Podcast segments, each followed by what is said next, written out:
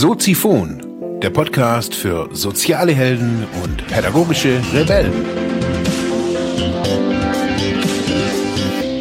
Herzlich willkommen, meine lieben Zuhörer bei Soziphon, dem Sozialarbeiter-Podcast. Mein Name ist Mark Hummer und ich freue mich, dass du wieder eingeschaltet hast. Thema der heutigen Episode ist der Nischen-Lifestyle. Wie man lernt, gegen den Strom zu schwimmen. Ja, herzlich willkommen, meine lieben Zuhörer, hier und heute mit, ja, einem ganz speziellen Thema irgendwie. Es ist ja heutzutage gar nicht mehr so einfach, besonders für junge Leute, jüngere Leute oder auch Jugendliche, sich in der, ja, komplexen Welt irgendwie, wie sie sich gestaltet, irgendwie zurechtzufinden. Zum einen, also so erlebe ich die Welt oder das Leben ganz oft, sind so sehr starke Widersprüche. Also zum einen leben wir hier in, in Deutschland, in einem sehr sicheren Land, sehr strukturierten Land und ja, und trotzdem regen wir uns da natürlich auch immer wieder über verschiedene Dinge auf. Anders sieht's irgendwie aus, wenn man in ich sage jetzt mal, ärmere Länder gehen, sei es Venezuela, Mexiko, Rumänien, um jetzt mal nicht so die Klassiker nur zu nennen. Es sind Länder, da sieht die Infrastruktur, da sieht das Leben anders aus. Manche sagen, hey, zieh dahin, da ist irgendwie stetiger Sonnenschein und mach dies, da ist irgendwie permanent Zufriedenheit in, äh, in der Region. Und so ist es auch irgendwie mit, mit Arbeit, mit Freizeit. Man hat einfach, man hat, also ich finde, man hat es schwer, sich in unserer Gesellschaft oder in unserer Welt zu orientieren. Was möchte man denn überhaupt? Für mich war das so im, ja, Mitte 20, würde ich jetzt einfach mal so sagen, Mitte 20 wirklich so ein, ein ganz großes Problem. Woran soll ich mich oder möchte ich mich denn überhaupt orientieren? Ich hatte eine, eine ganz normale Schule abgeschlossen, eine Berufsausbildung gemacht und ja, war da irgendwie nicht so, so, so wirklich zufrieden. Also anders kann ich es irgendwie nicht, nicht, nicht sagen. Ich habe Geld verdient und es war alles gut und aber irgendwie war mir so manche, waren mir so manche Aspekte, das kann ich jetzt zurückblickend sagen, haben mir einfach nicht so gefallen. Das ist so zum einen, ist es so diesem Hinterherrennen von Mode und Trends. Das hat mich schon in, ja, schon als Jugendlicher hat mich das total angenervt. Also irgendwie, ähm, sei es Modetrends hinterher, hinterher zu laufen, sei es, ja, auch gesellschaftlichen Trends hinterherzulaufen. Das äußert sich manchmal gar nicht jetzt mal nur in den neuesten Dingen, was man so braucht, sondern eher so in, ich sage jetzt mal, was man so in so gewissen Milieus so trägt oder was man nicht trägt oder was man nicht hat oder was man hat. Das ist was, was mich immer wieder auch belastet hat. Das muss ich schon so sagen. Ich kann es jetzt heute so sehen, so, ähm, ich bin jetzt 41 und ja, mit 41 ist also so bei den meisten Leuten so irgendwie alles geregelt, irgendwie Haus, Auto, Job, Family, verheiratet, glücklich, Urlaube, so das, was man so im Gemeinschaft, also im gemeinsamen Diskurs bestimmt hat, das ist Lifestyle. So gefällt's mir. Wenn das alles so da ist, so wenn ich meine VD-Jacke hab und mein, ja, keine Ahnung, meine besonderen Wanderschuhe, ähm, eine stylische Brille, wenn ich ab und zu mal Snowboard fahren gehe. Das alles wird ja als wichtig erachtet und auch als gesund erachtet. Dann, ja, stellt man das ja auch gerne zur Schau. Ich erlebe das hier in Ravensburg immer wieder mal, wenn, wenn äh, so junge Mütter hier in den Cafés sitzen so und man guckt sich so die, die Kinderwagen an oder so. Wie sind die ausges ausgestaltet, so irgendwie so die, die Setups von den, von den Müttern. Da lassen die ja schon ganz schön Asche legen, das muss man ja schon sagen. Also das heißt, so das, der Kinderwagen ist so das, das Statussymbol neben dem X5 in der Parklücke. Hm. Mich hat das echt immer wieder gestört und mich stört es auch heute noch so, weil ich, weil ich immer wieder merke, da tue ich mir nichts Gutes. Und zwar nicht nur aus dadurch, dass ich da irgendwie wie so ein, wie so ein Schaf der Herde hinterher rennen muss, weil irgendwer irgendwo wohl sagt, dass das jetzt irgendwie total hip ist und es dann irgendwie jeder hat. Also es war jetzt letztes Jahr hier eine Sendung drüber gemacht mit den Bärten. Also da habe ich irgendwie gedacht, was ist denn hier auf einmal los? Irgendwie alle rennen hier, also die die letzten, also echt die letzten Flöten laufen hier mit einem Pseudo-Hipster-Bart durch die Gegend mit ihren mit ihren komischen Hosen, die sie da irgendwie so ohne Socken oder was. Das ist ja also keine Ahnung. Ich muss da irgendwie nicht hinterherrennen, habe ich so gemerkt. Und vor vielen, vielen Jahren hat mir äh, ein Bekannter gesagt, wenn, ja, wenn du lernst, gegen den Strom zu schwimmen, kannst du dich irgendwann mal treiben lassen. Ich habe das ja jetzt schon ein paar Mal so in dem Podcast hier gesagt. Und ich habe so gemerkt, nach, ich habe das vor gar nicht allzu langer Zeit hier in der Episode gesagt, ich habe mir das dann notiert zu den Satz nochmal, dann habe da irgendwie nochmal drüber nachgedacht und wie oft das denn so ist in meinem Leben. Und ich habe gemerkt, so dass ich da ganz, ganz häufig auf genau diesen Mechanismus oder auf diese Methode zurückgreife. Und zwar als Beispiel, wenn also eigentlich immer nur das andere zu machen. Wenn alle nach rechts gucken, mal nach links zu gucken. Wenn jetzt hier alle zum Trump rufen und alle irgendwie schreien, uh, der böse Trump und bla bla bla, dann versuche ich immer so meinen Blick irgendwo anders hinzurichten und zu gucken, so was ist denn irgendwie woanders gerade irgendwie am Start. In der Politik kann man ja ganz häufig sehen, dass wenn die Meute irgendwie zu einem bestimmten Thema irgendwie äh, keine Ahnung, seine Wutbürger rauskramt und dann irgendwie alle auf die Barrikaden gehen, gehen auf der anderen Seite die Türen auf und da wird dann irgendwas, ein Gesetz durchgewunken, eine Entscheidung getroffen. Und dann kann man dann nachher halt sagen, ja, hey, pff, äh, musst du halt hingucken. Also, ist halt so. Ähm, das heißt, wenn der, der Blick dahin ist, dann mache ich ganz oftmals was anderes. Also, das zieht sich sogar durch bis zum Bäcker wenn irgendwie alle irgendwie ihre belegten Brötchen holen, hole ich mir manchmal einfach irgendwie die Dinge, die halt nicht so populär sind, die halt irgendwie noch zu mehrere, ups, noch zu mehreren dastehen. Und ich habe gemerkt, dass ich mit dieser, mit dieser Haltung echt gut fahre. Also zum Beispiel auch mit hier mit äh, meinem Business, ich nenne das jetzt mal total wichtig, Business. Bei Entwicklungsbüro als Coach, als ja, Mensch oder als Sozialarbeiter, der anderen Menschen hilft.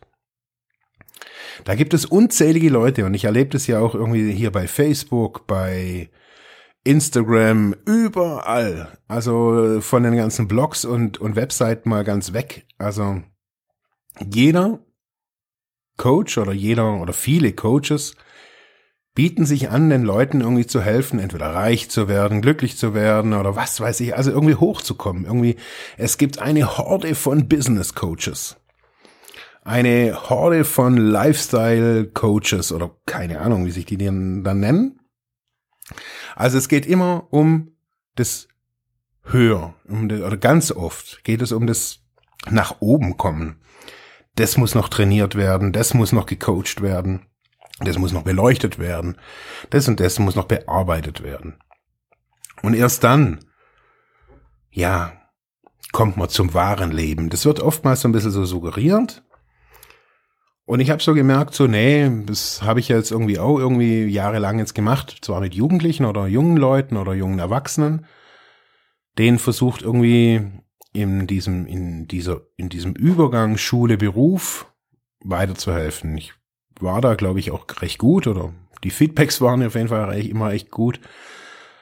Ähm, und jetzt habe ich gedacht, so, nee, also ich habe mir ja lange angeguckt, so woran krankt unsere Gesellschaft oder nehmen das ja immer wieder auch wahr, worum kommen die Menschen zu mir? Wieso, ja, was, was fragen die oder was, was haben die für Geschichten, jetzt gerade auch in den ersten Gesprächen? oder nur in einem Erstgespräch, vielleicht kommen die ja danach nicht mehr oder es ergibt sich halt ja vielleicht nicht. Was ist so Tenor? Und ganz wichtig ist so, dass ähm, war für mich immer, dass die Leute keine Begleitung, keine wirkliche Begleitung haben, um, wenn sie an einer gewissen Position sind, wieder runterzukommen. Zu sagen, okay, ich habe diesen, diesen Lifestyle, diesen, diesen Lebens, äh, diese Verpflichtungen, diesen Lebensumstand, da und da stehe ich im Leben und ich will jetzt auch nicht unbedingt irgendwie auf das alles wieder verzichten. Und da finde ich, gibt's eigentlich ganz wenige oder ich kenne jetzt nicht so viele, die sich darauf spezialisiert haben. Erst wieder, wenn man dann die Leiter runtergerutscht ist und dann irgendwie auf die Fresse geflogen ist. Dann stehen wieder die Coaches da und sagen, hey, gut, dass du auf die Fresse geflogen bist, jetzt helfe ich dir wieder aufzustehen. Ist auch ganz spannend. Aber so an diesen, an, an, an diesen Punkt der, was ist es eigentlich? Rein klassisch ist es eigentlich eine, die betriebliche Sozialarbeit, muss man eigentlich sagen, äh, die da eingreifen könnte, auch mit so einem Gesundheitsmanagement in Betrieben oder auch bei Selbstständigen, die haben das ja auch nicht. Aber wer hilft einen denn, da gezielt runterzuschalten, runterzukommen? Und somit habe ich da meine Nische gefunden. Ich habe gemerkt, genau daran bin ich ja auch gescheitert. Ich hatte auch niemanden so irgendwie, der mich irgendwie in so einem, in solchen Übergängen begleitet hat. Jetzt nicht, dass ich jetzt irgendwie ein milliardenschwerer Bankmanager gewesen wäre, aber die Probleme sind da von der Schicht oder vom Milieu unabhängig. Also das, wir sind ja alle Menschen. Und da habe ich meine Nische wiederum gefunden. Ich habe gedacht, wenn alle irgendwie die Leute nach oben bringen wollen, aber das Problem ist, dass die Leute hier reihenweise irgendwie von, vom, Sto vom Hocker kippen, dann möchte ich präventiv und genau an dieser Stelle, die ganz nischig ist, sage ich jetzt mal ganz klein ist, da möchte ich den Leuten helfen, irgendwie ihr Leben wieder irgendwie, ihr, ihr Steuer, ihr, ihr Lenkrad wieder in den Griff zu kriegen. Und nicht zu sagen, ja, er kündigt den Job und dann ist alles toll. Das ist ja das ist so eine Binsenweisheit. Das funktioniert ja nicht. Und so versuche ich eben so dieses, diesen Lifestyle immer wieder irgendwie auch zu machen. Oder zu leben, nicht zu machen. Äh, diesen Lifestyle immer wieder auch zu leben. Zu sagen, hey, wenn, jetzt nicht irgendwie, wenn alle gerade auf dem Vegan-Trip sind, irgendwie äh, zum Trotz was zu tun, zum Trotz Fleisch zu essen, sondern nee. Für mich heißt es auch, das zu reflektieren, das zu reflektieren, was ich tue. Und es eröffnet mir eigentlich echt neue, neue Möglichkeiten. Ich habe das jetzt vor, ja, vor längerer Zeit schon mal hier auch angesprochen. Es war letztes Jahr im Urlaub ähm, da waren wir in den USA und in Florida. Ich bin da in eine, in eine Uni reingelaufen und habe da mit den Leuten geredet und äh, raus kam ein Angebot für einen Lehrauftrag und was für mich so dahinter steht, ist auch, auch das, das hat sie, diese Frau hat es auch total gefreut. Sie hat gesagt so, hey, sie, sie findet es total, total lustig und total spannend, dass ich jetzt da irgendwie gerade hier bin und so irgendwie so, dass ich den Mut habe, hier einfach aufzukreuzen und zu sagen, hey, ich würde hier gerne arbeiten, ich find's hier cool. Und ähm, auch das ist Nische, weil nämlich sich Millionen bewerben und ein tolles Schreiben schreiben und sich da einen ab, ja, murksen zum großen Teil. Und man kann halt einfach, ja, diese, diese Wege, ich sage jetzt nicht mal umgehen, sondern man kann einfach einen neuen Weg da irgendwie austrampeln. Wenn alle diese Bewerbungskacke da irgendwie mitmachen, ist so die Frage, man muss sich das ja wirklich auch fragen, ist das überhaupt dieser Job, den ich will? Also ich habe vor Jahren mal einen Job abgelehnt, das war echt für mich total krass. Ähm, in einer Bildungseinrichtung, mit denen ich schon seit Jahr und Tag zusammengearbeitet habe. Und dann ging es irgendwie um einen Job und irgendwie, keine Ahnung, 30, 40 Prozent oder so irgendwas. Das ging halt irgendwie rechtlich nicht anders. Die mussten das irgendwie als Anstellung machen. Und dann sagt die zu mir, oder schreibt mir da irgendwie so einen Brief, irgendwie, ich soll zum Assessment Center kommen. Und dann habe ich gedacht, was? Und dann sage ich, was wollen Sie denn da rauskriegen? Ja, bla bla bla. Und dann sage ich, jetzt hören Sie mir auf. Ich gesagt, ich arbeite jetzt seit fünf Jahren für Sie. Was wollen Sie denn damit rauskriegen? Entweder Sie wollen mit mir arbeiten oder Sie wollen nicht mit mir arbeiten. Ja, nee, das ist für alle. Und da ist dann für mich dann auch so, okay, das ist Blödsinn. So einen Job möchte ich dann auch gar nicht. Also ich wollte den nicht. Andere Leute sind vielleicht auf diesen Job angewiesen gewesen oder wären angewiesen gewesen oder sind angewiesen. äh, die waren dann glücklich, dass sie durch so ein Assessment Center durch sind. Ich habe da für mich so gesagt, nein, es muss andere Wege gehen.